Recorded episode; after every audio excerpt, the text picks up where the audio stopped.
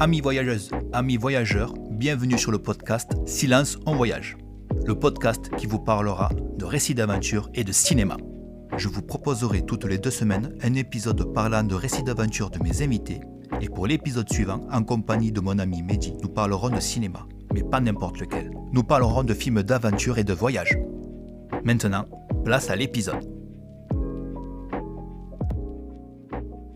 Bonjour et bienvenue pour le nouvel épisode de Silence en voyage. Aujourd'hui, je suis avec William. Salut William, comment vas-tu? Ben, Très bien et toi? Ben oui, moi ça va très très bien. Donc, je t'ai invité aujourd'hui pour que tu me parles de ton aventure que tu as fait en Amérique du Sud. Tu as fait, si je ne me trompe pas, un trip en moto. C'est ça, exactement, oui. Donc, on va commencer par la question euh, habituelle. Qui est Monsieur William ben, Moi, c'est William, j'ai 36 ans maintenant, puis j'ai un peu voyagé dans ma vie. Euh, je suis passé par plusieurs endroits, dans l'Amérique du Sud, on va en parler. Puis c'est ça, j'ai été cuisinier pendant longtemps, maintenant je suis dans la construction. Tu as fait le, le trip en quelle année? Alors il me semble de mémoire que c'était en 2016, euh, soit 2015-2016 ou 2016-2017. Euh... Oula, papy déjà, des trous de mémoire. Ça. Ben, euh, ça fait quand même déjà quelques années, alors euh, ouais. Mais c'était en 2016, c'est sûr. Euh, voilà, Comment t'es venu donc l'idée de, de ce trip? Ben, il y a plusieurs choses. La première, c'est euh, que j'avais déjà voyagé en moto à travers euh, un autre continent. Et ça a été l'un des plus beaux voyages de ma vie. T'as fait un trip en Asie? C'est ça. Enfin, en Indochine, précisément. Et puis la deuxième raison, c'est que j'avais un peu d'argent de côté, sûrement après quelques saisons de travail, puis un ami qui était prêt à le faire également. Et, j'ai vu en fait un film un soir euh, qui, qui m'a donné envie de faire ce voyage, un peu comme eux, euh, qui parlait de l'enfance du Tché, qui s'appelle euh, Viaje de Motocicleta.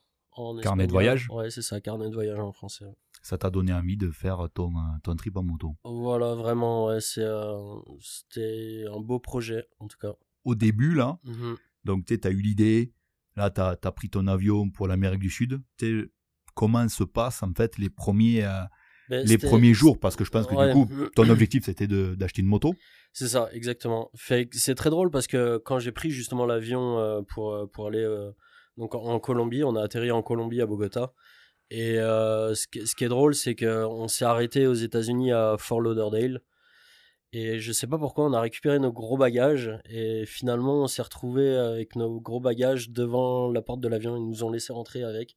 Fait qu'il y avait euh, tout ce qu'il faut pas avoir normalement avec soi, c'est-à-dire euh, le couteau, tout le reste. Et quoi, t'es rentré avec ça en cabine? En cabine, ouais. Avec nos gros sacs à dos de Ah, ça va, niveau, sécurité, c'est pas mal, quoi. Ben ouais, c'était pour aller en Colombie. Il y avait une femme qui était là et qui voulait faire plus ou moins la même chose. Et elle, elle a pas eu le droit. Fait que... Là, du coup, ça me, il me vient une idée parce que tu dis on. Oui, c'est ça. Fait que, euh, en fait, on, c'est. Euh, donc, on est parti à deux avec un ami que j'avais rencontré à l'époque en Australie. Et donc, ça, c'était en 2012. Puis après, en 2013, on avait voyagé ensemble en Asie en moto. Euh, et en Indonésie. Enfin, bref. donc, avec Alex, un gars qui habite en Savoie.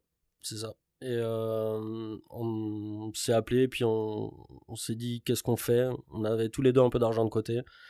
Donc on a décidé de repartir ensemble en voyage. Alors on a prévu euh, peut-être 2-3 mois avant de, avant de pouvoir partir. Puis après on a pris l'avion et on est arrivé à Bogota du coup. Comment se passent les, euh, les premiers les premiers jours à Bogota. C'est quoi C'était le, le point de départ là par rapport à, au trip? Est-ce que vous avez trouvé la moto là-bas?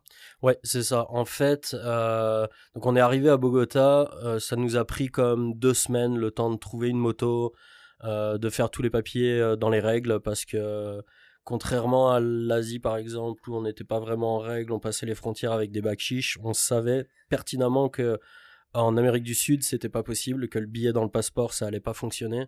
Fait qu'il fallait qu'on soit en règle, donc on a, on a décidé de faire les choses bien. Ça nous a pris un peu plus de temps, fait qu'on était quand même, on était ultra pressé de partir euh, quand on est arrivé à Bogota parce que, bah, parce que voilà, c'est ça, on avait envie de découvrir euh, l'Amérique du Sud et puis on était, euh, on était excités vraiment là. Fait que ça nous a pris ouais, ça deux semaines. On a acheté des motos neuves. ah oui. Ouais, Ah ouais, c'était. alors après, c'était pas des, des, des, des grosses cylindrées, on s'entend. C'était des 220 cm3. Et euh, on les avait payés, il me semble, à l'époque, un- comme 2000 euros, quelque chose. T'as une deux- 2000 euros la moto neuve, ça va quoi. Ouais, mais petite cylindrée, c'est ça. Donc elles avaient des looks un peu de Harley euh, en plastique, on va dire, parce que c'était Ah ouais des motos indiennes. euh, la marque c'était Bayash et puis c'était le modèle Avenger. Donc du coup on profite un peu de, de Bogota, de l'ambiance. euh, Sud-américaine. c'est ça qui est assez nouvelle. Il y a de la musique partout, les, les gens sont hyper avenants, euh, il fait chaud. Puis j'avais un ami aussi qui nous a rejoint là-bas. On a bu des verres ensemble dans les bars et puis euh, on a rencontré plein de gens, des filles, euh, des, des, des- plein d'amis. On a fait la fête. euh, C'était nice. Parce que au final, le, le trip en moto, il a duré combien de temps? Ça a duré neuf mois. euh, Ah oui, quand même. C'était ouais, sacré, ça. euh. Donc là, du coup, vous êtes parti de Bogota et ça a été quoi le. le- le- Vous êtes arrivé jusqu'où? Ouais, alors ouais, en fait, on a fait de, ben, de, on a fait la Colombie, l'Équateur, le Pérou, la Bolivie, le Chili et l'Argentine, euh, jusqu'en Patagonie argentine.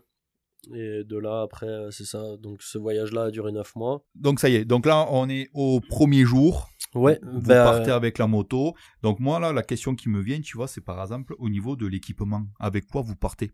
En fait, on a fait quelques courses en France. On se doutait qu'on allait avoir du mal à trouver ça en Amérique du Sud. En tout cas, on se doutait, on on n'était pas vraiment sûr, mais on, on a quand même bien fait de le faire. C'est par exemple, on s'est acheté des intercoms pour parler de casque à casque. C'est-à-dire que Ah quand on était sur notre moto, on pouvait se parler l'un et l'autre euh, pour se dire ah bah prends la prochaine à droite ou pour des indications ou alors même pour se parler, euh, chanter ou whatever là. Tu sais quand on était sur la route, des fois on s'ennuyait, fait que on s'occupait un peu en discutant tous les deux ou, ou en écoutant la musique aussi grâce à, grâce à, ce, à cet intercom.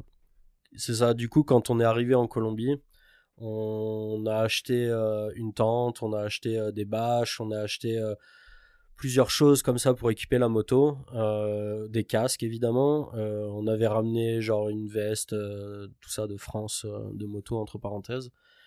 Puis c'est ça, donc on a ensuite cherché en Colombie quelqu'un qui pouvait nous souder un porte-bagages à l'arrière pour pouvoir accrocher notre sac.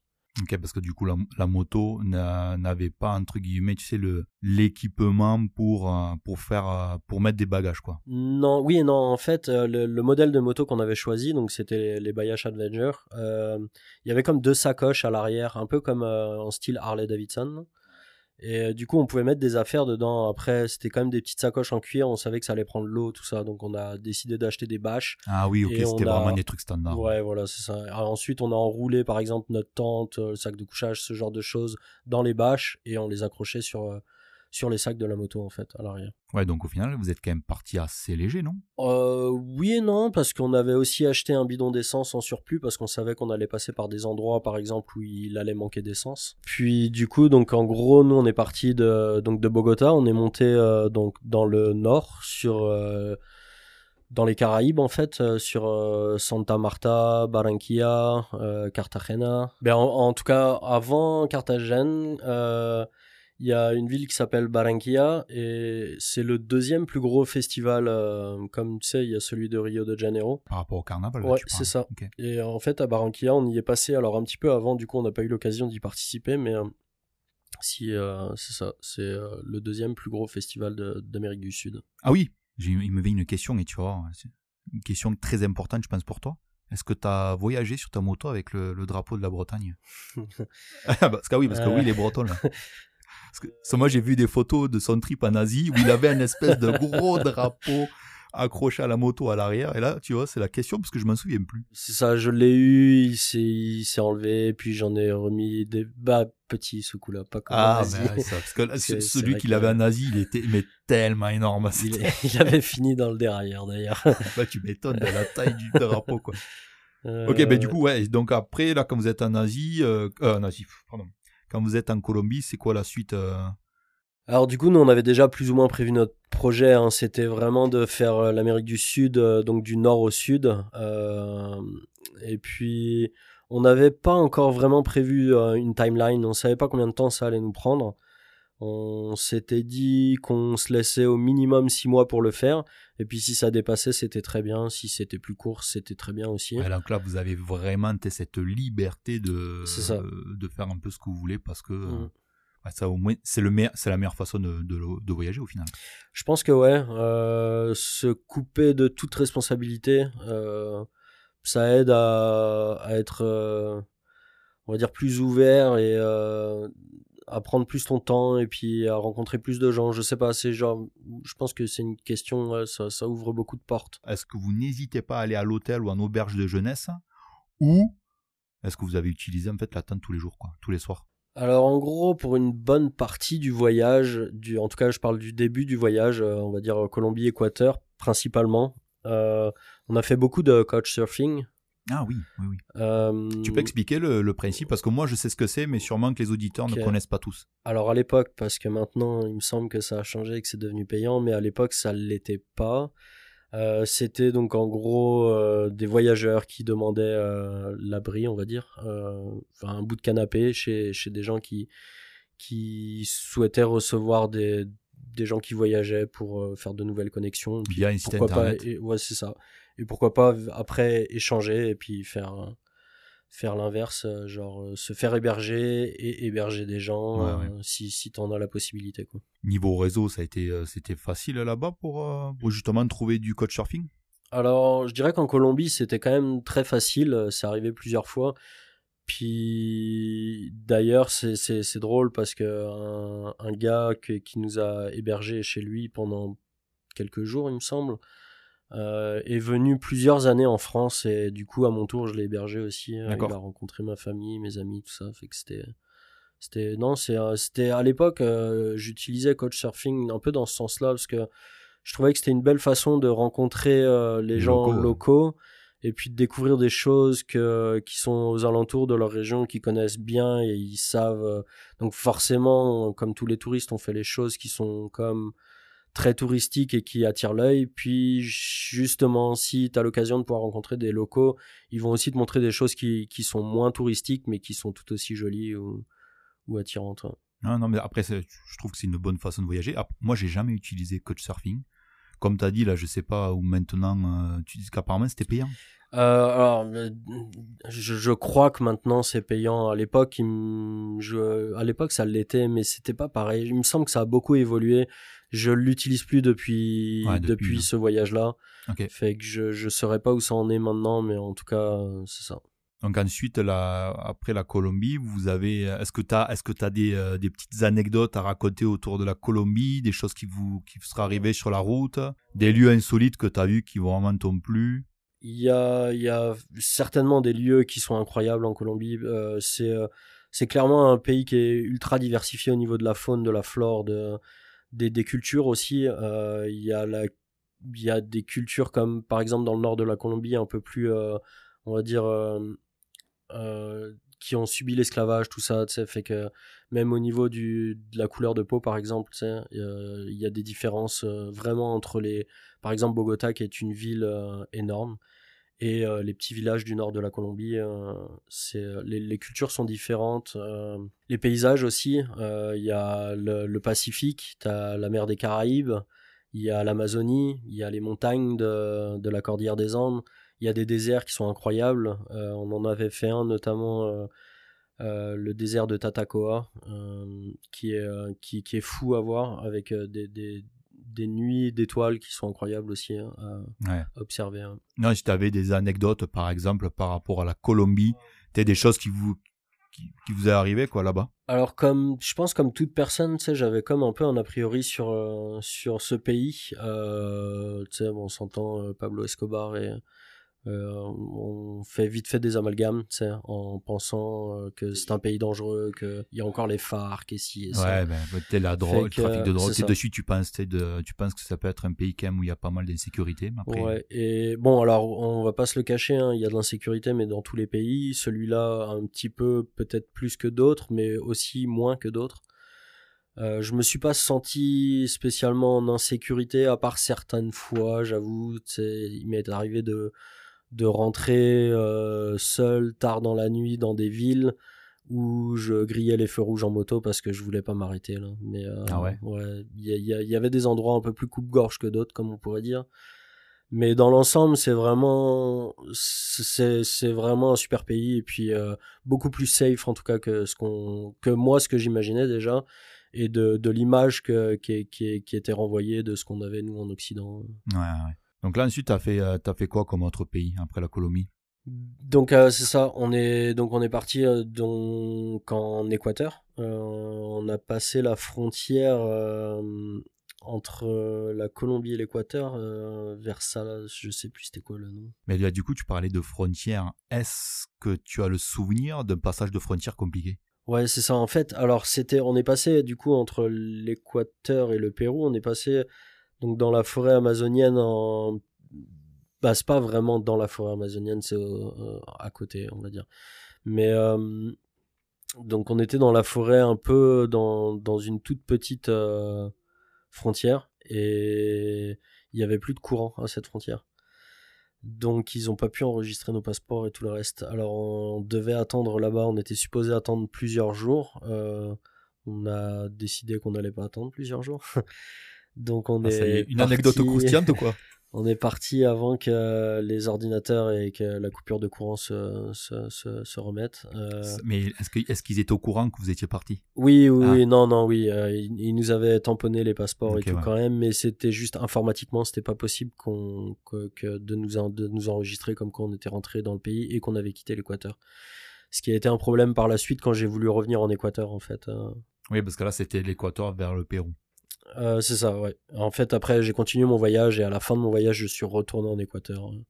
Ah, ok. alors, Ouais. Après, euh, donc, tu n'avais même plus les motos, sûrement. Non, c'est ça, j'avais abandonné ma moto. Euh, c'est une histoire rigolote aussi. Ah, ça, tu me raconteras à la fin. du coup. Ouais, c'est ça. T'es resté en, en Colombie combien de temps? On va dire qu'on est resté comme un mois et demi en Colombie, donc ça nous a pris, comme je disais, déjà deux semaines de réussir à faire tous les papiers dans les règles. Et là, au niveau de la moto, pas de, pas de soucis particuliers. Bon, elle était neuve, mais Elle était neuve, on n'a pas eu de problème, on a fait un bon rodage. euh, en- donc on avait acheté deux motos, on, était- on était deux, deux gars, euh, Alex et moi. c'est rigolo parce qu'en plus, là, je sais pas, je pense, je sais pas si c'était voulu. En fait, vous êtes deux comme, euh, comme Ernesto Guevara et, Alberto, quoi. Ouais, c'est ça, ouais, c'est drôle. hein. Bon, sauf que là, vous avez chacun votre moto. Parce qu'Ernesto et Alberto, vous on le verra pour le prochain épisode, mais eux, ils en avaient qu'une, quoi. Est-ce que tu as lu, attends, juste un petit aparté, est-ce que tu as lu le livre? Non, j'ai pas lu le Donc livre. là, tu t'es vraiment, toi, basé, ce qui t'a inspiré, c'est vraiment le film. Ouais, c'est ça. ouais. C'est drôle parce qu'avec Alex, euh, j'en ai jamais parlé d'ailleurs. Je sais pas s'il avait vu ce film-là. euh, euh, si, si ça, ouais, Si ça l'a inspiré ouais, pour, euh, ça, pour faire ça aussi. Ah, Et, ouais. moi, en tout cas, tu vois, le, fait de l'avoir revu très récemment, mais justement pour enregistrer l'épisode avec Mehdi, ben, c'était ça a ravivé le, le film, parce que je l'avais vu, ben, parce qu'il date de, ben, il a presque 20 ans hein, déjà. Mm, mm. Et ben, euh, je peux, je peux comprendre, tu sais, que ce genre de film inspire, quoi. C'était, bah, c'est des beaux paysages, c'est des belles musiques euh, avec une moto. Moi, j'ai, moi, j'adore la moto. Fait que Justement, c'est des beaux paysages, mais tu, quand tu écouteras l'épisode, au final, tu vas te rendre compte que c'est pas du tout ce qui est mis en avant. Les paysages, t'en vois pas beaucoup. C'est vraiment un film qui est vraiment axé sur l'humain. Oui, C'est pas du tout un film contemplatif, en fait. Non, c'est vrai. Je sais raison. pas si tu, euh, si un jour tu auras l'occasion de le revoir, Ouais. mais euh, moi c'est ce qui m'a frappé, c'est que c'est absolument pas un, paysage- un, un film cont- contemplatif, c'est vraiment tout le temps uniquement basé sur l'humain. Donc là du coup t'es en Équateur. Du coup, je suis en Équateur et euh, ben, c'est le fun. On continue à s'amuser. On est toujours très excité de découvrir. Euh, on rencontre, on continue à rencontrer beaucoup de gens, des gens qui nous aident euh, à voyer, enfin à avancer finalement, euh, qui nous donnent des indications sur ce qu'on pourrait aller voir, visiter. euh, c'est ça. on- donc on rencontre aussi euh, des amis à moi en Équateur. euh, qui, qui voyagent eux aussi en moto, mais euh, donc euh, c'est une amie de, de mon village et son copain qui est argentin, ils se sont rencontrés en Amérique du Sud, puis eux ils voyagent euh, aussi en moto. Et donc on se rencontre à un grand rassemblement de motos justement. Et, euh, là on apprend qu'il y a, comme euh, une, c'est pas une association, mais c'est comme un groupe qui s'appelle Moto Posada. Et c'est donc plein de gens euh, qui voyagent en moto et qui s'entraident les uns les autres. Fait qu'ils s'hébergent, mettons, j'habiterais en Colombie, j'accueillerais par exemple des Équatoriens qui viennent voyager en moto à travers l'Amérique du Sud ou quoi. Et, fait qu'il y a une grosse communauté de voyageurs en Amérique du Sud en moto et tout le monde se partage des stickers de leur euh, de, de leur crew de, enfin voilà Ah oui, t'es comme, euh, comme t'es un peu dans les, aux États-Unis là? Ouais, c'est ça. Bah, ouais, ouais, c'est ça. Il y, a, il y, a- il y avait notamment les, les bandidos qui, euh, qui roulaient aussi là-bas en, en, en moto. Sur, enfin, ouais, non, ça, c'était, c'était quand même intéressant à faire et c'était drôle à, à voir. Et là, là, ça consiste en quoi là, le rassemblement en fait? Euh, c'est juste pour- Picoler, quoi. Ouais, c'est ça. ouais. c'est euh, des femmes en bikini qui nettoient des motos avec Ah, sein. ouais. Voilà, c'est c'est euh, c'est le souvenir que j'en ai et, euh, et des courses de moto et euh, et, et je me souviens qu'on avait fait on avait fait un tour de circuit avec mon ami sur nos motos et tout le monde nous sifflait parce qu'on passait en même temps qu'il y avait une course enfin, on Ah ouais s'est retrouvé sur le circuit alors qu'on devait pas y être à ce moment-là euh, c'était très drôle. On croyait qu'ils nous acclamaient, mais je pense qu'ils nous sifflaient. fait qu'on leur faisait des coucous, mais euh, ouais, bref. C'est ça. C'est ça que je veux, tu as des, petits, Ouais. des petites anecdotes comme ça qui sont rigolotes ou, ou autres. Quoi. Et là, donc là, c'était en Équateur ça Fait que ça, c'était en Équateur. ouais. Donc après, on a continué. En fait, on a fait donc du nord au sud de la Colombie, du nord au sud de l'Équateur, puis arrivé au Pérou. Donc on avait traversé la frontière là où on a eu le petit souci euh, d'électricité. Euh, donc on a continué au Pérou, on a suivi la côte jusqu'à jusqu'à jusqu'à la capitale. Euh, ah non, on est rentré dans les terres, on a été euh, dans la Cordillère des Andes, on a fait une randonnée d'ailleurs très belle dans la Cordillère Blanche, ça s'appelle. On était monté jusqu'à un lac, à, je sais plus, c'était comme euh, 4800 mètres d'altitude. Ouais, de toute façon, c'est connu là-bas pour être. Ouais, c'est bah, très haut en altitude, Eh ouais, ouais, ouais. c'est sûr.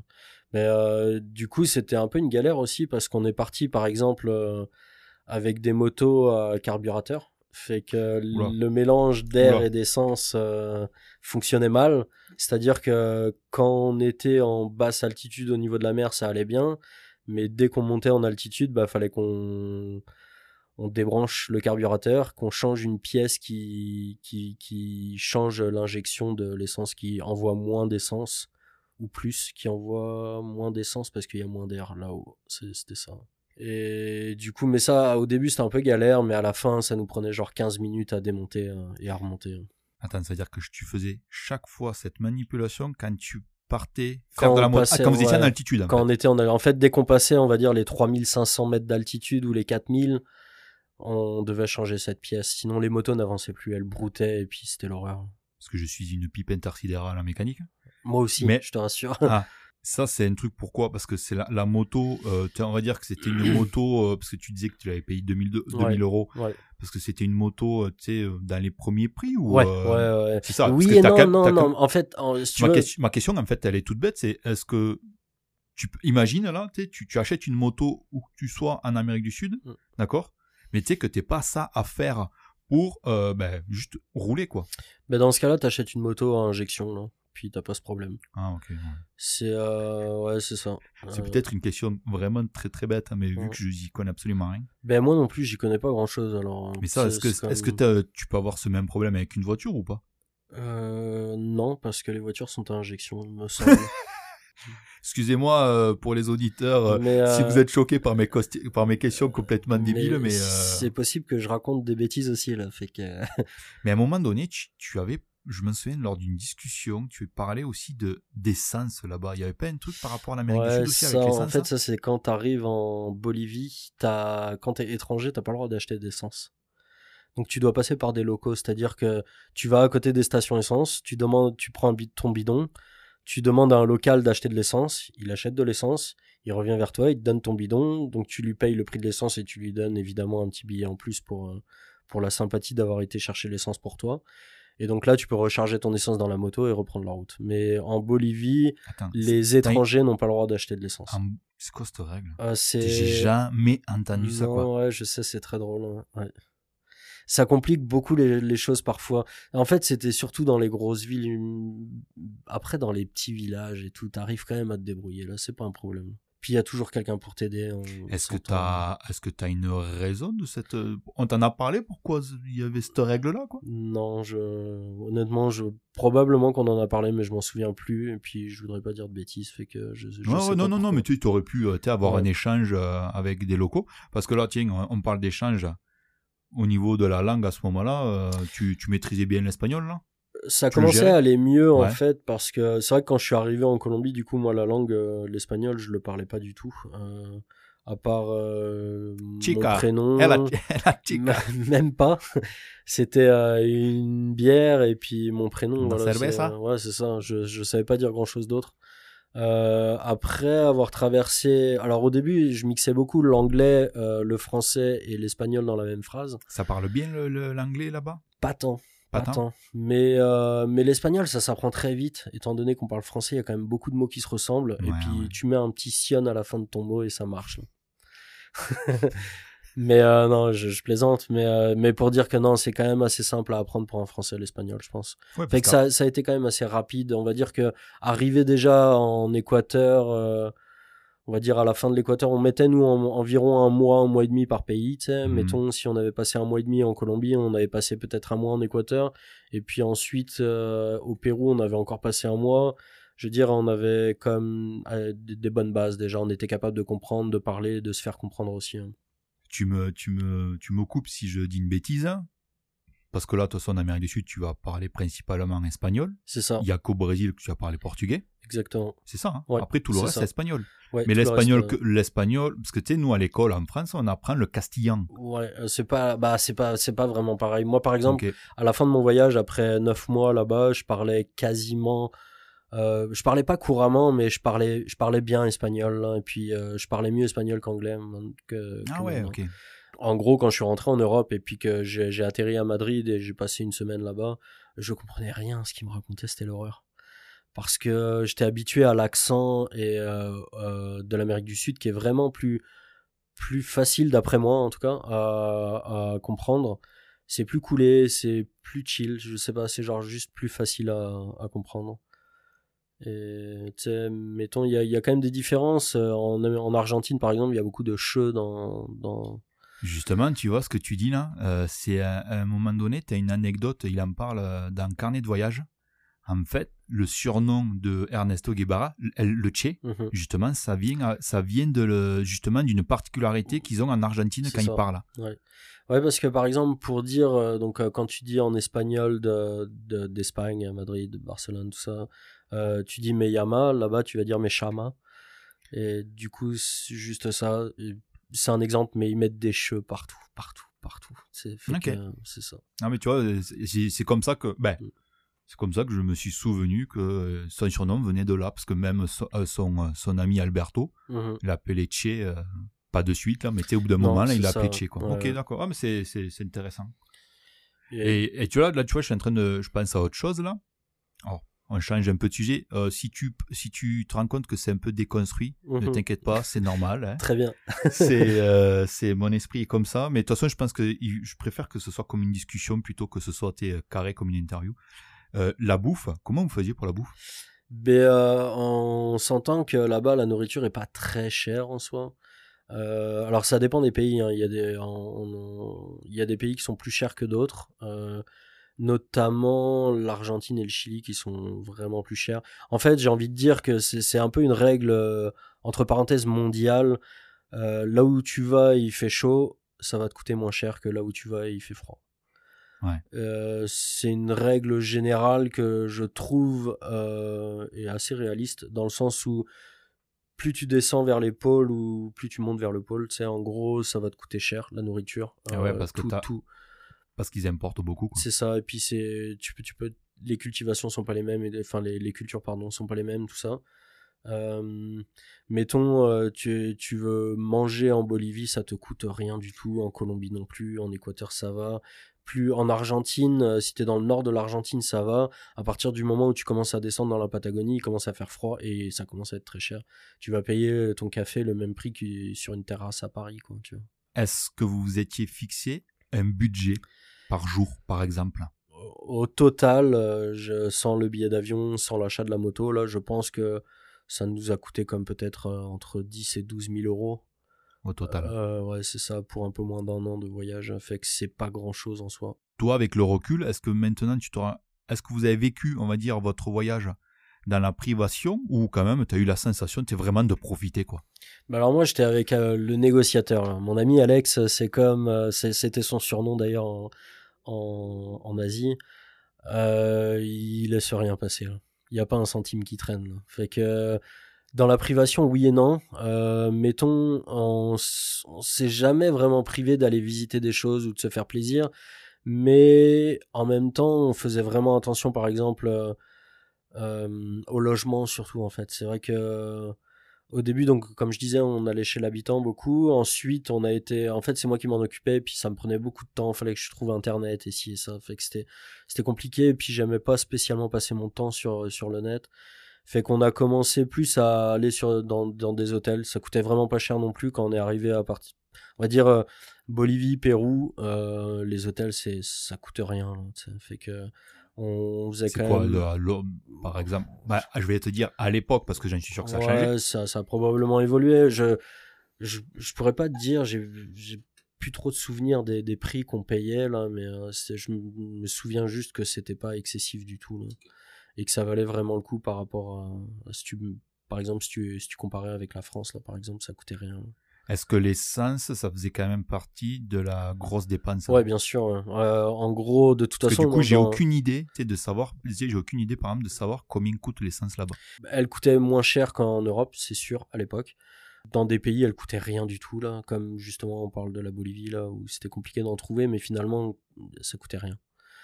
Euh, c'est quand même une grosse partie de notre budget, évidemment, parce que ben nous on voyageait avec cette moto et elle a fait la traversée donc du nord au sud de l'Amérique. Donc forcément ça a été un gros budget l'essence on va dire entre l'essence la nourriture et les nuits euh, dans les dans les guest house les hôtels euh, les fait que ça oui ça a été ça a été le, plus gros du budget est-ce que pendant le périple est-ce que vous avez eu des soucis avec les motos? Tu sais pourquoi je te pose la question? Parce que du coup je suis en train de me remémorer des scènes du film et il y a un truc qui m'a qui m'a frappé dans le film je pense qu'il chute au moins 3-4 fois dans le film. Est-ce que, est que vous avez eu quand même un, problème de ce niveau-là? Oh, On est, oui, bien sûr. je veux dire, on fait pas un voyage en, en, moto sans tomber là. Je veux dire, c'est, ça fait partie du voyage. Alors après, on espère que ce sera pas grave. Ouais, c'est ça. On, sait qu'on, en fait. va tomber. Là. Euh, Alex et Motard aussi. Euh, fait que tous les deux, on avait déjà conduit des gros cylindrés, et puis plus jeunes aussi des scooters ici et ça. Fait que je vais dire, on, on savait rouler, on est tombé, euh, jamais vraiment grave. Euh, ça, ça a été des petites chutes, souvent à l'arrêt d'ailleurs, des trucs un peu débiles. euh, rien, rien, de grave, vraiment rien de grave. Au niveau des, des routes en Amérique du Sud, tu, parce que pareil, encore, tu vois, je, alors c'est bien parce que le, le fait d'avoir vu le film, tu vois, que c'est hyper frais, je rebondis là-dessus vachement. Dans le film, moi, je m'en souviens de voir quand même des routes assez dégueulasses. Donc, elles ont été comment euh, pendant votre périple, les routes? Ben, euh, Je dirais un peu comme partout sur Terre. Euh, il y, a, y, a y, a, des pays qui, sont, qui ont des autoroutes mieux entretenues que d'autres, forcément. Et même dans le, pays en soi, il y a des localités qui sont mieux entretenues que d'autres. On va dire près des villes, les routes sont quand même en meilleur état qu'en pleine cambrousse où évidemment il n'y a même pas de bitume sur la. Oui, ouais, mais ça, ouais, ça de toute façon, ça, ça me frappe. Dans l'ensemble, non, c'était pas pire. Il me semble que on trouvait qu'en Colombie les routes étaient belles, en Équateur aussi. Alors après Pérou et Bolivie un peu moins. Euh, puis après, plus on redescendait, euh, Argentine, Chili, c'était vraiment correct aussi. Hein. Est-ce que vous avez, tu vois, une une roue de secours? On n'avait pas de roue de secours. Euh, on a eu, alors, tu, tu demandais si on était tombé. On est tombé plusieurs fois. On a cassé, on a cassé plusieurs choses. Des fois, moi, je suis tombé dans une rivière, par exemple, ça a bien fait chier Alex d'ailleurs, parce qu'il a fallu qu'on s'arrête, qu'on débranche euh, le filtre à air qui était trempé et puis le mettre à sécher avant de pouvoir redémarrer la moto et repartir. Pourquoi t'as as voulu traverser une rivière? Ben parce que il fallait, il y avait pas le choix. En fait, on allait, euh, ça c'était quand on allait au Machu Picchu, qu'on était au Pérou, puis euh, c'est une route dans les montagnes qui est à flanc de falaise, très belle d'ailleurs, mais Euh, c'est ça, il y avait une rivière à traverser, enfin une rivière, euh, c'est une petite rivière, un Oui, ruisseau euh, là, mais euh, doute, ouais. ça monte jusqu'au genou, on va dire. À traverser, bah, j'ai, j'ai, j'ai glissé sur un caillou, puis je suis tombé. Et la moto était tellement lourde que je pouvais pas la relever tout seul, fait que il a fallu qu'il se mouille les pieds. Il était un peu dégoûté, mais Ah, il Euh, était dégoûté de se euh, mouiller les pieds. Ouais, il est venu m'aider, puis lui, après, il a réussi à traverser la rivière sans problème avec sa moto, mais ouais. Euh, fait que ouais, non, c'est ça, ça, ça arrivait que on casse des pièces. On est, par exemple, quand on était au sud de, de la Colombie, on a dû attendre une pièce qui, est, qui a mis deux semaines à arriver. À toute manière, ça fait partie des aléas. Tu sais, C'est quand ça. tu fais un trip comme ça, Ouais. avec un, un engin mécanique, je dirais voiture, moto. Non, c'est toute sûr, façon, ça c'est- fait partie du c'est truc, une hein. obligation. Et puis c'est aussi le charme parce que c'est souvent en fait euh, dans dans quand quand il t'arrive une galère, c'est là que tu rencontres des gens cool en général, tu sais. Qui puis ils viennent t'aider et puis tu fais des belles rencontres en général. Et c'est aussi ce qui fait ton voyage, tu sais. Je veux dire, euh, c'est grâce à ces moments de galère que tu vis des beaux moments justement euh, au gré des rencontres qui des gens qui t'aident et euh, du coup non, ça ça, fait des, des belles occasions de rencontrer du monde. Ah ouais, ouais, mais ça, ça, ça m'étonne pas. Ouais, moi, j'ai aussi vécu, bon, pas dans, pas dans ce, à ce niveau-là, mais j'ai un petit vécu à ce niveau-là. Puis, tu sais, c'est comme si il t'arrivait pas de galère et que tout allait trop bien, t'en profiterais même plus, en fait. Fait qu'il te faut un peu des petites galères pour te dire, euh, ah, tu te rappelles, on en a chié, là. Ah, et puis maintenant, on est vraiment bien, là, tu vois, c'est c'est ça aussi, hein. Mais de toute façon, comme tu dis, je pense que ça fait partie des aléas du, du Ouais. voyage. Quoi, Non, c'est clair. Après, il y a des. Tu vois, regarde, tu sais, quand euh, la dernière fois, euh, quand on est à peine d'arriver avec Alex, Mm. quand on a oublié les clés dans le van. là. Oui. Et ça, dis-toi, ça nous est même pas arrivé, ça, pendant le road trip. Non. Mais à la limite, tu vois, je me dis peut-être aussi des fois, tant mieux, parce que si ça t'arrive, ça, ben, dans un endroit tu sais, où il y a absolument aucun réseau, tu sais, je, je me connais, ça m'aurait fait chier. Mais bon, je pense que j'aurais tout, on, aura tout- on aurait toujours trouvé une solution. C'est ça, exactement. mais ouais, à quel toujours- prix, quoi? Ouais. Tu vois, c'est ça aussi le, le truc. Mais après, oui, de toute façon, tu sais que ça fait partie du. Ben, ça fait pas, partie des risques du road trip, quoi. Non, Je veux dire, si tu veux pas avoir de, des aléas à ce niveau-là, ben, tu vas en vélo ou, Non, ou à ça, pied, quoi. Mais bon, à pied, c'est le corps, quoi, qui, qui risque d'avoir des soucis. Clairement, ouais. On s'est retrouvé, on a eu peur une fois euh, quand on était, enfin on a eu peur entre parenthèses, mais quand on s'est, en fait on était donc dans le désert du Salar d'Uyuni là, et puis si tu veux en fait ça, on va dire que ce désert là c'est juste euh, le Salar, c'est juste une petite partie du grand désert qui l'entoure. Autour il y a un désert qui s'étend du coup jusqu'en jusqu'au Chili, en Argentine, tout ça, et donc du coup tu peux faire une traversée euh, de ce désert. euh, en moto. Alors souvent les gens le font en 4x4 euh, dans des dans des tours organisés. Nous, l'avantage qu'on avait avec notre moto, c'est qu'on allait où on veut et on faisait ce qu'on voulait, fait qu'on l'a fait par nous-mêmes. L'inconvénient, c'est qu'on a, on a pensé short en eau et on s'est retrouvé un peu en rade d'eau. Du coup, on a décidé de ça nous prenait beaucoup plus de temps qu'on pensait d'avancer dans le sable en fait. Parce qu'on avait des motos comme un peu Harley là, comme je disais précédemment. Puis si tu veux c'est pas le genre de moto que t'emmènes dans le désert dans du sable avec des pneus slick là. Ah ouais, parce que c'était des pneus sticks, là, la moto? Ouais du coup Ah, en Ouais, gros donc elle était pas trop prévue pour faire du tout-terrain, quoi. pas du tout. On tombait Ah, beaucoup parce que ça glissait. Et du coup ça nous a beaucoup retardé euh, euh, donc on consommait beaucoup d'eau parce qu'il faisait chaud aussi et, euh, et c'est ça du coup on était obligé de, de, de, de faire demi-tour à ce moment-là et de raccourcir le désert qu'on avait prévu de traverser Ok.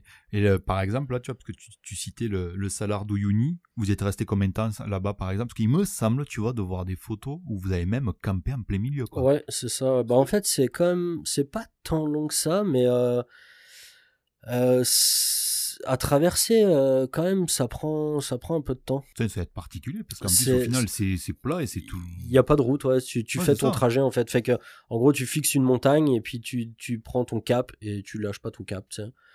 Euh, donc tu roules tout droit. Des fois, t'as l'impression que la montagne est à comme une demi-heure, puis finalement, au bout de trois heures, t'en es encore loin, quoi. C'est genre juste Ouais. incroyable. Les, les distances sont, dans le Salar, les distances sont comme un peu, tu, tu perds un peu. Euh, Ouais.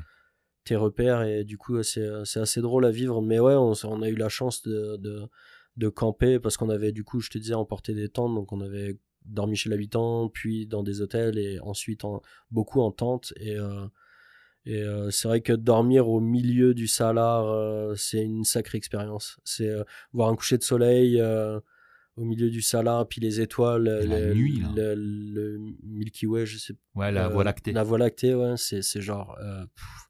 Époustouflant là. Hein, vraiment, c'est. Ouais, surtout qu'en plus là, tu dois pas avoir de pollution lumineuse, donc là, c'est allé. Très peu. Le ouais, ciel est ouais, pur. quoi. Ouais, vraiment. ouais. Tu m'avais pas. je il me semble que tu m'avais raconté que justement, quand vous dormiez en plein milieu du salar, que tu sais, je sais plus, mais il me semble que tu faisais quelque chose, pour que vous, ait- vous puissiez quand même être visible, non? Il y a pas un truc comme ça? Ouais, c'est ça. En fait, ben, il y a, il y a des gens qui roulent toute la nuit hein, sur le salar. Et comme on disait, il n'y a pas de route.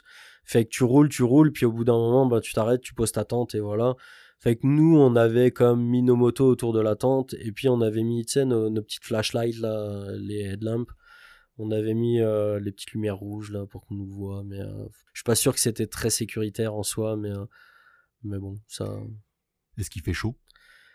Euh, pas tant. Allez, alors je, la- la- je- le salaire de Uni spécialement, il y a comme de, bah, il y a plusieurs saisons et, et, la saison dans laquelle on y est passé, nous, c'était vraiment correct là. C'était pas une chaleur euh, suffocante du tout. Là. Ouais, parce que de toute façon, euh, vu que tu disais que tu dormais en tente, Mm. je veux dire, le, je sais pas à quelle heure le soleil se puis- lève là-bas, tu dois te réveiller tôt, quoi. Non, c'est ça. Et puis, ben, ce qu'il faut se dire aussi, c'est que le Salar d'Uyuni est à une altitude qui est quand même vraiment élevée. On est en Bolivie, là, donc euh, c'est comme pas au cœur de la cordillère des Andes, mais pas loin. Et du coup, c'est comme vraiment souvent en altitude, il fait pas vraiment très très chaud la nuit, par exemple.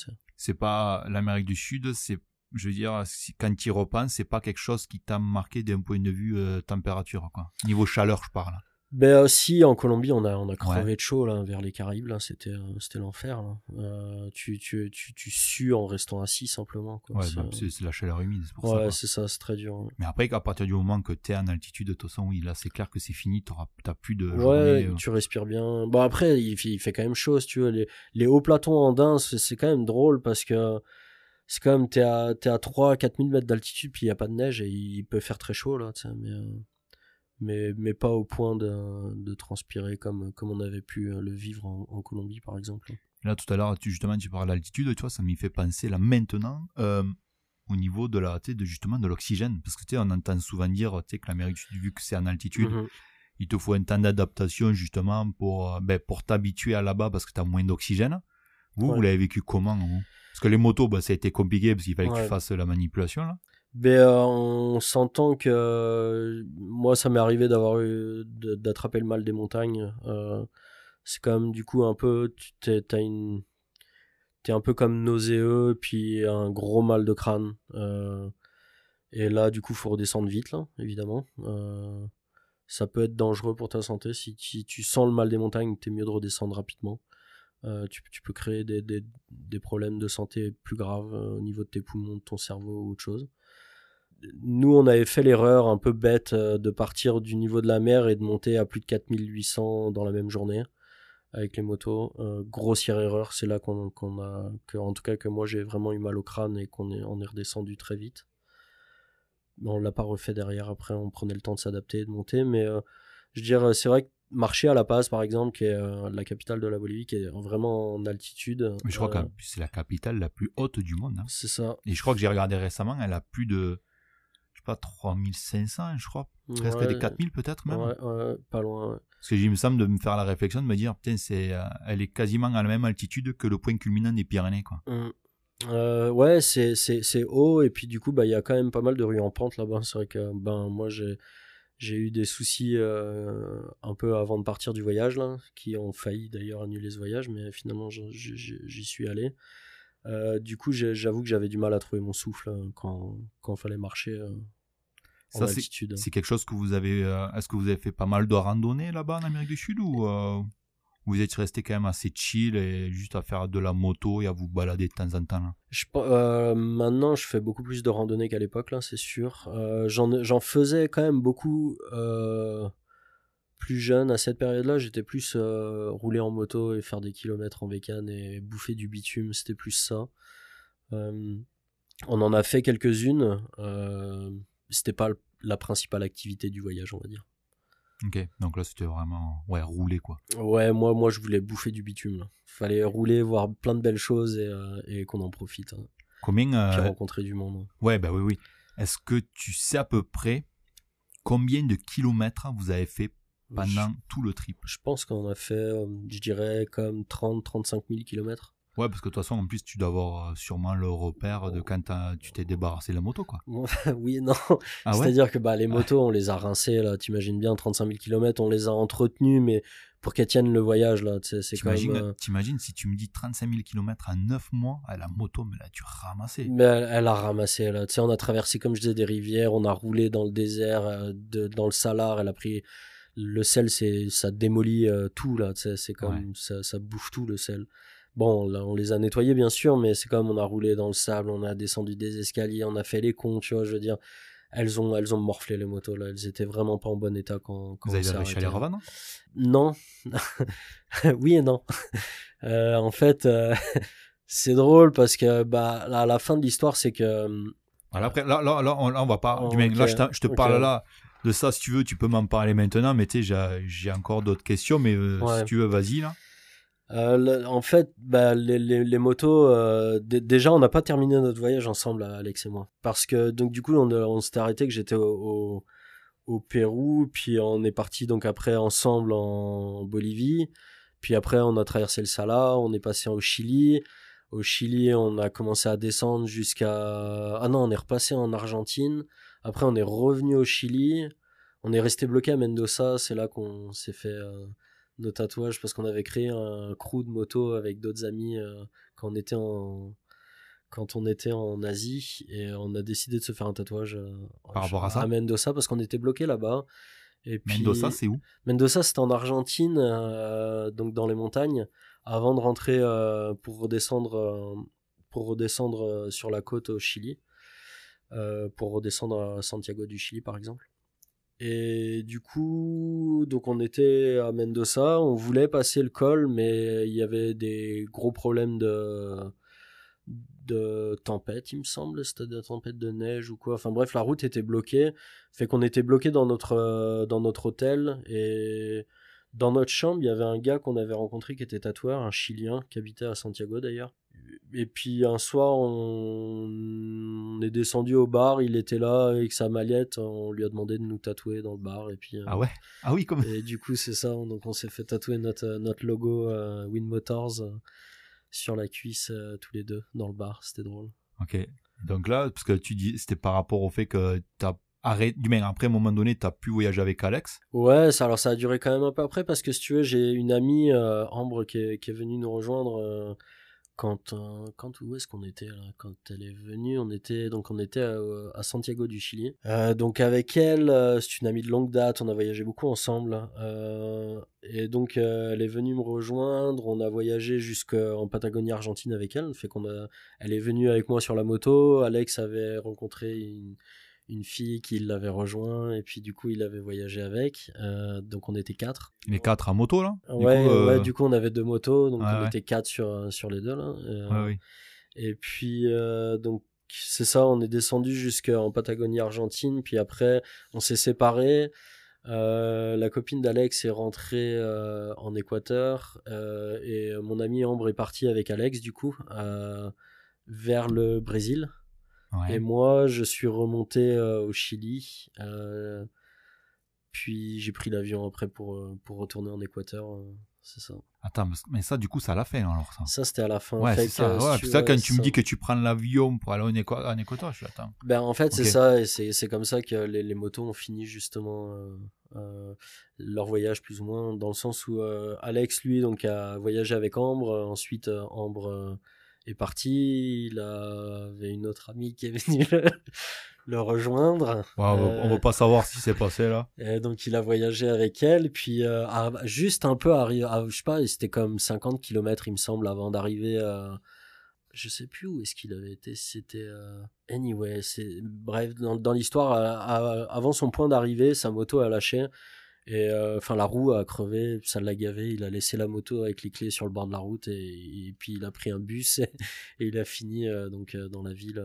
Ah c'est comme ça qu'a fini, qu'a fini son trip, lui, en moto. C'est ça. Et, et ensuite, moi, du coup, je suis arrivé à Santiago, euh, parce qu'on était descendu jusque dans euh, au Puerto Mont, euh, Perito Moreno, pardon, le, le gros glacier qu'il y a en Patagonie, en Argentine, près de Calafate.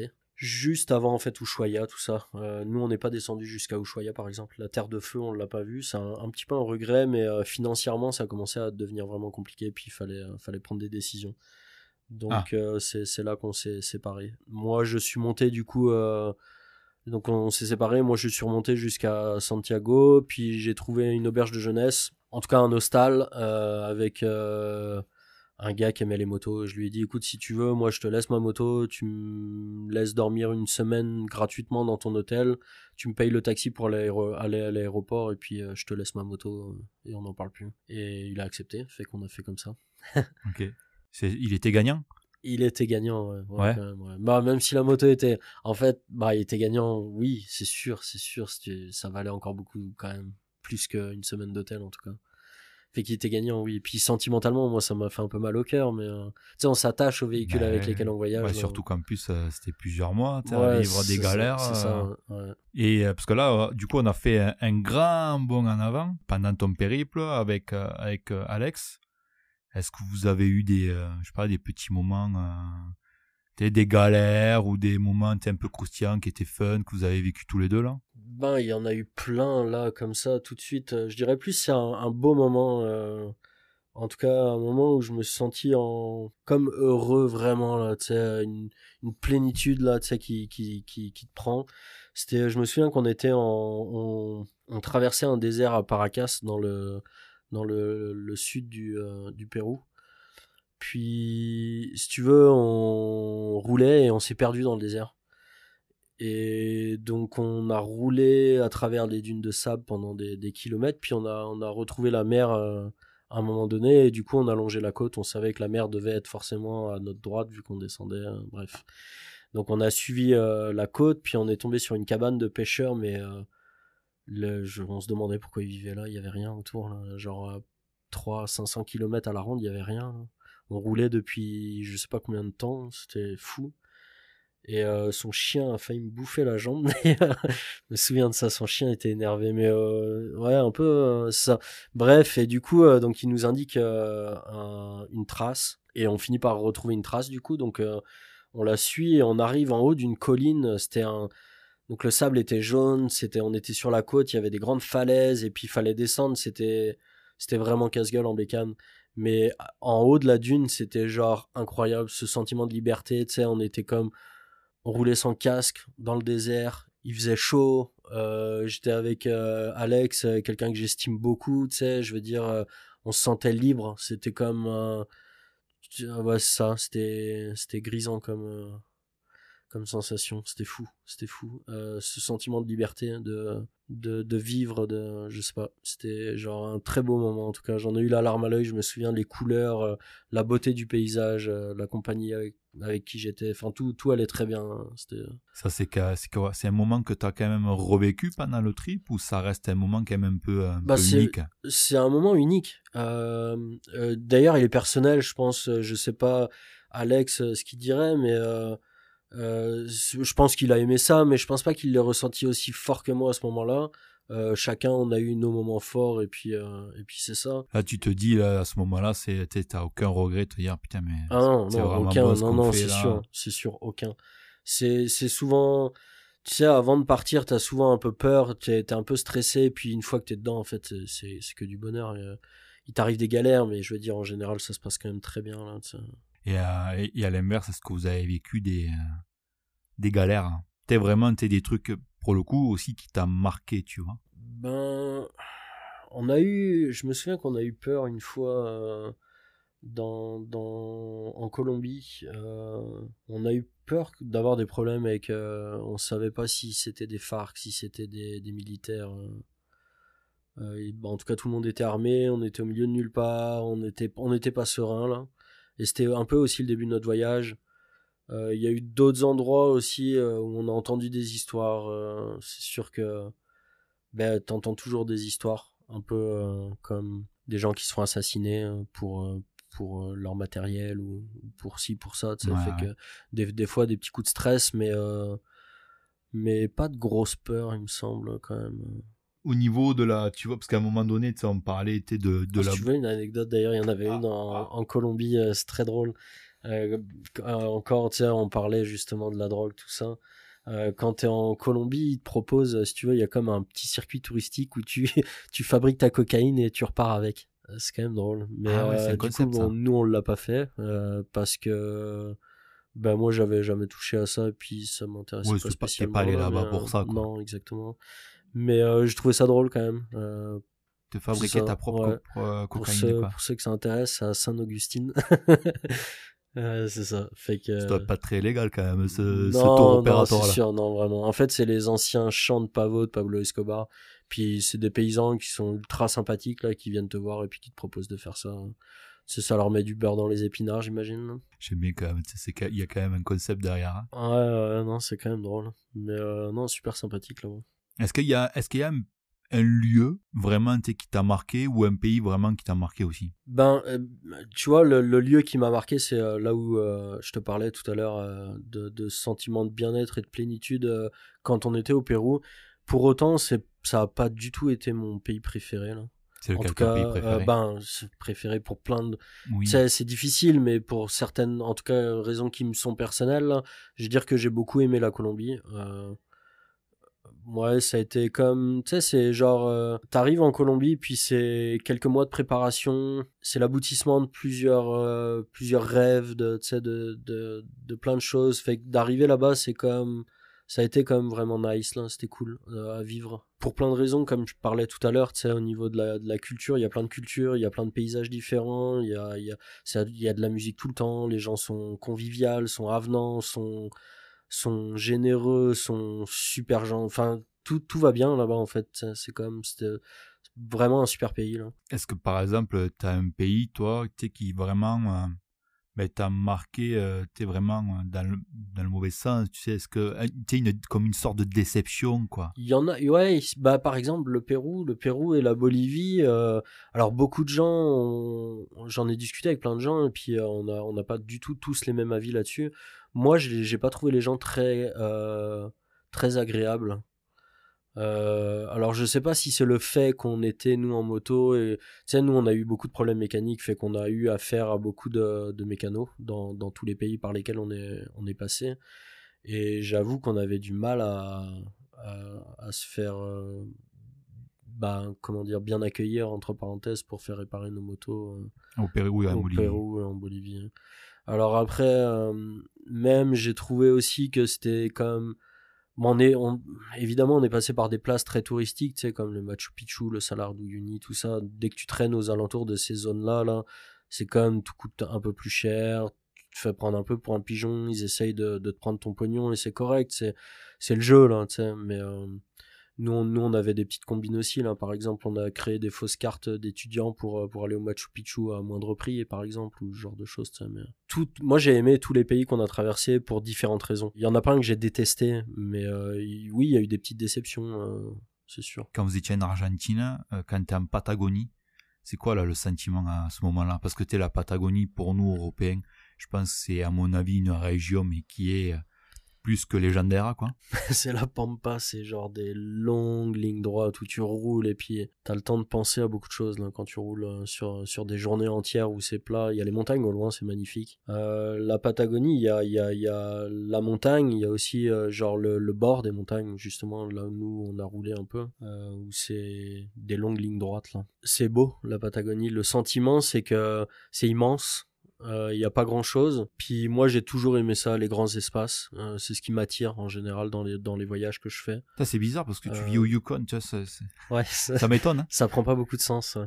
Euh, non, j'ai toujours aimé quand, quand, quand j'étais plus jeune et que j'avais fait euh, des voyages en Australie, j'adorais être dans le désert. Pendant, sais, le bush pour moi, ça a toujours été un kiff d'être euh, au milieu de nulle part, et puis de devoir se débrouiller, c'est comme je, je me sens bien là, tu sais, je Tu aimes bien fuir les villes, quoi. Ouais, je suis ouais, ça. Je suis pas un citadin clairement. J'ai- J'aime j'aime le bush là, que que ce soit les les grandes pampas en, en Amérique du Sud ou ici dans le Grand Nord, euh, les forêts boréales ou alors en, en Australie hein, les les déserts, euh, les grands déserts de fou là. C'est c'est non ouais ça j'aime les, les grands espaces. Quelle ville où vous êtes allé euh, en Patagonie? Vous êtes allé au Choya, je présume? Non, justement ce que je te Ah disais tout à l'heure en fait non, on s'est arrêté juste avant. On est on n'a pas été en terre de feu. On a on s'est arrêté en Patagonie. On a été jusqu'à Il me semble que c'est Calafate ou un petit peu en dessous, je sais plus jusqu'où on a été. Comme je te disais, mon ami nous avait rejoint au Chili, à Santiago. On est descendu à San Andrés, à San Bariloche, c'est des régions, mais c'est magnifique là. C'est comme on a passé la frontière sur un bateau. Euh, t'es au milieu, c'était euh, l'époque des couleurs. On était euh, en automne, ouais, c'est ça. Il y avait les feuilles qui tombaient, les couleurs dans les arbres. C'était genre incroyable. Hein. C'était super beau. Et il commençait à faire très froid. Fait qu'on a décidé d'abandonner nos motos à Puerto Montt, dans le sud, donc en Patagonie chilienne pour le coup, et de louer une voiture. Et de là, on a traversé euh, la frontière jusqu'en Argentine et on est descendu donc euh, voir les glaciers, euh, le Perito Moreno, qui est un endroit extraordinaire aussi. c'est fou parce que je suis retombé il y a quelques temps de ça sur ces photos-là et puis on se rend pas compte de l'immensité en fait de, ce glacier qui, qui était à l'époque, en tout cas, je sais pas si c'est encore le cas, mais l'un des l'un des rares glaciers qui continuait à, à, grandir. Ah ok. Ouais. Ah là, par contre, ouais, je peux pas te. Euh, Est-ce que c'est un qui est justement. C'est vrai que quand tu parles de glacier argentine, mhm. Moi je vois tes, vaguement des photos d'un glacier. Est-ce que c'est vrai, c'est celui-là là, qui est un des plus connus? Ouais, je pense que oui, probablement. Le Perito Moreno, c'est euh, c'est quand même le gros glacier là-bas. Il me semble c'est 4 km de longueur, de, en tout cas la, la, la, coulée qui arrive euh, dans l'eau. Euh, sur genre 90 mètres de haut, c'est c'est gigantesque, mais on s'en rend pas compte en fait. Sur les photos, ça, ça paraît pas si euh, si immense, mais d'être devant, c'est quand même c'est quelque chose là. Puis ce bleu, l'entendre craquer, c'est comme c'est beau la glace là, c'est euh, et puis de le voir s'effondrer, enfin c'est genre incroyable, incroyable. Ok. Donc là, quand vous avez, tu disais que là vous avez abandonné la moto, là vous étiez en voiture. Donc là, vous étiez vraiment vers la fin, parce qu'à un moment donné, tu m'expliquais que tu as même repris l'avion pour retourner en Équateur. c'est ça. Après, moi, je vais, moi, c'est vraiment plus pour m'intéresser justement au niveau du, au niveau du périple. Mm-hmm. Donc euh, là, tu es, toujours avec Alex, là Ou, euh, Ouais, là, on est toujours, là, en fait, euh, ça, on est toujours avec Alex. du coup, il y a Alex et Ambre. Ambre qui nous regarde pousser la voiture qui s'est embourbée dans un chemin Euh, je me souviens de cette photo-là où je la vois et elle rigole en nous voyant pousser la bagnole. On est descendu voir les glaciers et on repasse par la côte euh, euh, de l'océan Atlantique, en, dans le sud du coup de, de l'Argentine, où on voit des, des, des, lions de mer, des phoques, tout ça. C'est vraiment cool. Et puis on remonte, je sais plus dans quelle ville, on remonte à Puerto Montt du coup au Chili, petit à petit en voiture. Et donc c'est à ce moment-là qu'on se quitte tous les trois. Ok. Euh, fait qu'Alex part avec Ambre et moi je remonte tout seul euh, jusqu'à Santiago en moto. Fait que c'est la fin. Attends, là, tu, tu, dis, hein. tu, dis, que attends, attends, attends parce que j'essaye de j'essaye de suivre. Hein. Tu disais que à un moment donné, tu avais la moto. soit décousu, la salle l'est. Ah ouais, ouais, ouais. non, parce qu'à un moment donné, tu dis moto, mais après tu dis voiture, et après tu me dis que tu remonté en moto. Oui, parce qu'en fait, si tu veux, on avait loué une voiture et la euh, moto, elle était. la moto, on l'avait laissée à un endroit euh, à, Puerto Montt. Voilà, c'est ça, tu euh, vois que j'arrivais pas. Je pensais que tu l'avais laissé définitivement. Non, non, c'est vrai que c'est pas très. C'est difficile à suivre aussi, mais. C'est ça, non, en fait, la moto, on l'a laissée. On a loué une voiture parce qu'il faisait vraiment très, très froid. Et en moto, c'est l'horreur. ben, surtout pour, pour Ambre, par exemple, qui était passagère. Il y a, y, a, y a, vraiment pas de plaisir à prendre à avoir du froid tout le temps. C'est la première fois là dans le trip que tu vraiment euh, vous souffrez de, du froid? On avait souffert du froid quand on avait traversé euh, justement cette montagne entre Mendoza et, et euh, donc entre l'Argentine et le Chili, entre Mendoza et Santiago. On avait eu vraiment très très très très froid là. On est, on est en altitude, il y a de la neige sur, sur la route. Euh, on a plusieurs paires de gants, on a encore froid, on est équipé comme jamais et on n'en peut plus quoi. Tu sais, c'est comme. Euh, Maintenant, du même, moi je te connais comme euh, tu vois l'expert en équipement de montagne. à l'époque là, par exemple, tu vois, moi je pense au, tu vois, au, matelas et au sac de couchage. Est-ce que vous étiez bien équipé? Le, le, mois du passé dirait que oui. Ah le mois du, le, mois du présent dirait qu'on pourrait faire mieux, mais c'était pas si pire en vrai. Euh, je veux dire, en gros, on n'a pas campé dans des. En fait, le matériel qu'on avait n'était pas extraordinaire en soi, mais on n'a pas campé dans des. sais, je veux dire, ici, quand tu vas faire du camping d'hiver, il fait moins 20, il te faut du matériel. Là-bas, on n'a pas campé à du moins 20 degrés. On a, c'était, c'était correct ce qu'on avait. C'était pas. Toi, ce que tu disais, c'était plus le froid quand tu roulais en Oui, c'est ça, exactement. Ok, parce que quand tu t'arrêtais, là, bah, c'était beaucoup plus supportable. C'était plus supportable. Puis surtout que c'était qu'un passage. Souvent, on montait un col euh, à, je sais pas, 4, entre 4 et 5000, tu sais, fait qu'il fait froid, là, c'est sûr, euh, on arrive en plein hiver, on est en haut d'une montagne, il y a de la neige sur le bord de la route, il y a du vent, c'est l'horreur quoi. Plus euh, la vitesse euh, qui te rajoute du vent, c'est quand même c'était difficile puis bah c'est ça le tu s'il pleut un peu ou qu'il neige pleut entre parenthèses hein, c'est c'est difficile hein. mais là du coup si t'as eu de la neige sur la route ça n'a pas été galère avec la moto là? Parce que tu disais que c'était des pneus slick Ouais, bah si, ça a été galère, mais euh, ça, ça s'est bien passé, là, on n'a pas eu de soucis. Ouais, euh, rien, de, rien de grave à, raconter, quoi. Non, pas de, pas de grosses chutes. T'as continué, vous êtes séparés, que toi t'as continué tout seul. Ouais. Cette période-là duré combien de temps? Alors, elle était très courte, euh, parce qu'on savait tous, on avait tous pris des décisions. Bon, Alex et moi, on savait qu'on arrivait à la fin de notre voyage. Moi, j'avais déjà prévu, depuis que j'avais quitté l'Équateur, d'y retourner pour essayer de m'y installer. Ah ouais? Ah, t'avais euh, vraiment l'objectif de... Ouais, c'était à l'époque, en tout cas, ouais, c'était... Euh, c'était l'objectif. Alors, euh, ça n'a pas fonctionné, mais. Au final, il s'est installé au Yukon. Donc là, niveau, je pense, climat, là, c'est à l'opposé, quoi. À un moment donné, tu disais que, parce que moi, c'est là où ça m'intéresse, pour ça que je l'ai gardé en tête, ma question. Mhm. Tu disais que ça t'a fait quelque chose quand t'as laissé la moto. Quel est ton état d'esprit, quoi? Parce que pour toi, ça signifie quelque chose. C'est quand même. Non, tu laisses la moto, quoi. C'est la fin d'un voyage, mais c'était le début de quelque chose d'autre aussi. Comme je disais, moi, je voulais remonter en Équateur pour m'installer euh, là-bas, essayer de trouver du travail, tout ça. Puis, je veux dire, j'avais déjà d'autres projets, fait que la, page se tournait quand même rapidement. C'est sûr que sur le coup, il y a eu comme. Euh, c'est de la tristesse. Je suis pas quelqu'un de très matériel en soi, en tout cas moins à l'époque, mais tu t'attaches quand même au, c'est normal, hein, genre de, de, de, véhicules avec lesquels tu as parcouru des kilomètres, bah avec lesquels tu as vécu plein d'aventures, et puis euh, fait que non, un, grand, bah, un sentiment de tristesse un peu, et puis en même temps d'excitation parce qu'il y avait d'autres projets qui se mettaient en place. Quoi.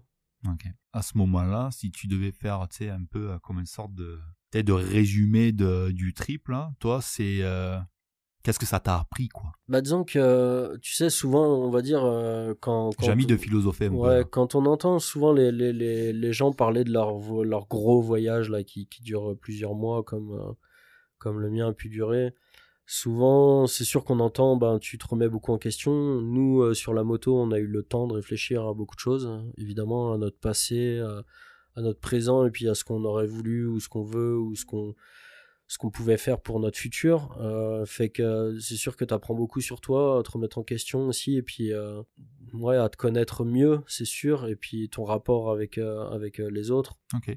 Par rapport à tes autres trips est-ce qu'il y avait quelque chose de différent avec celui-là? Bah j'ai fait des trips à pied pendant un an j'ai fait des trips en van pendant un an j'en ai fait d'autres en moto fait le trip en moto, c'est c'est fou, c'est extraordinaire. Bah déjà parce que j'aime beaucoup ça et puis euh, et puis parce que t'as cette liberté, tu sais le le fait de rouler sans casque, cheveux au vent, c'est incroyable. Parce que ah bah justement, en Amérique du Sud là, c'est euh, non non, alors on, mettait des casques, gants et tout tout le temps. Ouais. Euh, on s'entend en moto, c'est primordial la sécurité, surtout corporelle parce que euh, ben parce que c'est nous la carrosserie là. Si on tombe il euh, y, a plus de nous là. mais euh, ça arrive que des fois pendant des courts des courts moments où on va faire des courses on est dans un village on sait qu'on va pas bouger loin et tout ça on en profite un peu c'est sûr. On enlève le casque ou alors on est dans le désert on en profite pendant une petite demi-heure on relaxe on prend l'air et puis on se sent vivre. On c'est sans je sais pas comment expliquer, mais c'est comme quand tu te mets en danger, c'est à ce moment-là que tu sens que tu te sens vivre là, tu sais quelque part. tu sais que ce que tu dis là, c'est pas la première fois que je l'entends. Hein. Mais c'est pour ça, justement, il y a plein d'aventuriers qui disent que c'est dans la vulnérabilité, justement, où ils, sentent, tu sais, ce danger que euh, tu te sens vivre, parce que si euh, si t'es trop dans ton confort, ben en fait, pas du tout quoi. C'est ça. C'est comme quand on est ici, qu'on va se balader dans les montagnes, si on croise un ours, sais, il y a comme ça nous, on se sent vivre là. Ouais, ouais, parce que tu, euh, ouais, c'est ça, parce que t'es pas dans ton confort, tout simplement. C'est, t'es dans, euh, t'es pas le seul à être là et mm. tu as du potentiel danger, quoi. Mais là, le danger, puis il est même pas forcément qu'au niveau des animaux, quoi. Mm. Il est partout, non, c'est sûr. partout tout le temps, quoi. Tu vois, c'est un truc qui est rigolo parce que tu disais que là, tu, par moment, tu roulais sans casque. Hein. Moi, tu quoi, il y a quelque chose qui m'a frappé quand j'étais aux États-Unis, là, tu sais, pendant le road trip. Mm-hmm. J'ai jamais vu autant de motards sans casque.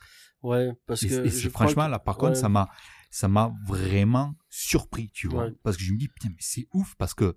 Et pas des petites vitesses, et c'est pas avec des petites cylindrées. Les mecs, ils ont des gros cylindrés sans casque. Et euh, t-shirt, ou même, euh, t-shirt sans manche et tout.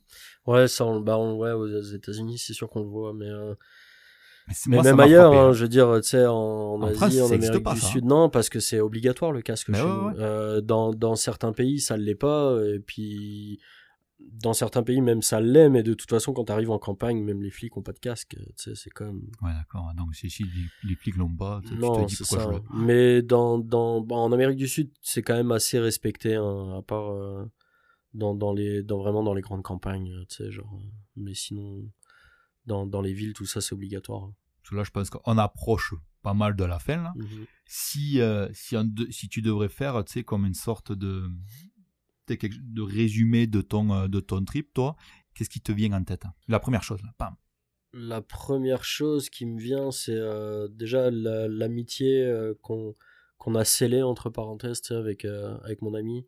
C'est comme, je veux dire, on a passé beaucoup, beaucoup, beaucoup de temps ensemble, euh, sous la tente, dans les hôtels, euh, dans les galères, dans les bons moments. Dans, on, a, on a vécu beaucoup de choses, ça nous a beaucoup rapprochés. Puis euh, je sais que même si on se voit pas, si on se parle peu, je pense que bah, on, on, a on sera quand même proche à vie, quelque part, je pense. fait que je pense que c'est vraiment une belle aventure humaine de ce côté-là.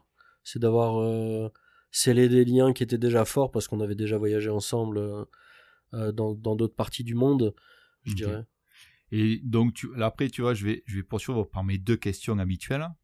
Alors, sûrement, peut-être que tu l'as déjà raconté, mais quel est pour toi le pire moment du road trip?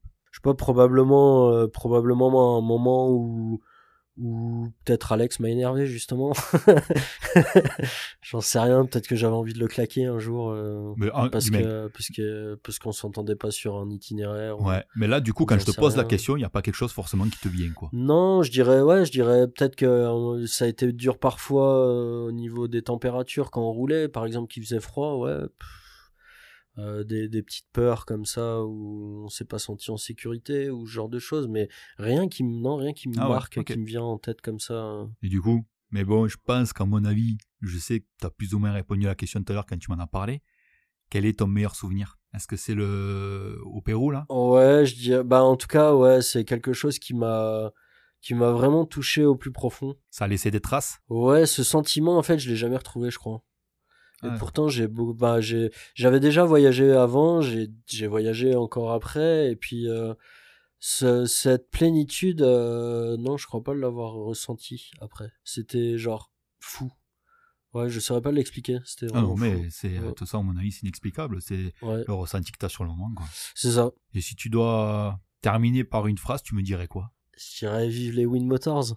Ceux qui, ceux qui écoutent, s'ils écoutent le podcast, ben, du coup, ils se reconnaîtront. Quoi. Ouais, clairement. Ouais. Vive les Wind Motors. Ouais. Eh ben, en tout cas, ben, euh, Will, merci d'avoir partagé ben, cette expérience. Merci à toi de m'avoir reçu. Avec nous. Euh, j'espère que ça, ça s'est bien passé pour toi. Très bien, un peu stressé, euh, j'avoue, c'est difficile de parler devant un micro là, mais c'était une, expérience. Maintenant, tu pourras, tu pourras me raconter plein d'autres histoires. Peut-être qu'on réitérera l'expérience. C'est ça en tout cas, merci Will. Et euh, ben, moi, je te dis. Merci à euh, toi. À la revoyure. On peut dire Kenavo, Avéchal. Ah, attends, c'est quoi le truc? Ah, c'est ça? C'est du breton, ça? C'est du breton, Ok. Bah, vas-y, je te laisse le mot de la fin, c'est? Alors, Kenavo, Avéchal. Merci à vous, chères auditrices et chers auditeurs, d'avoir écouté cet épisode. J'espère qu'il vous a plu.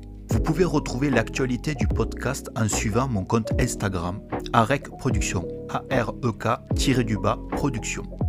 En attendant, vous pouvez retrouver le podcast sur différentes plateformes comme Apple Podcast, Google Podcast, Amazon Music, Spotify et Deezer.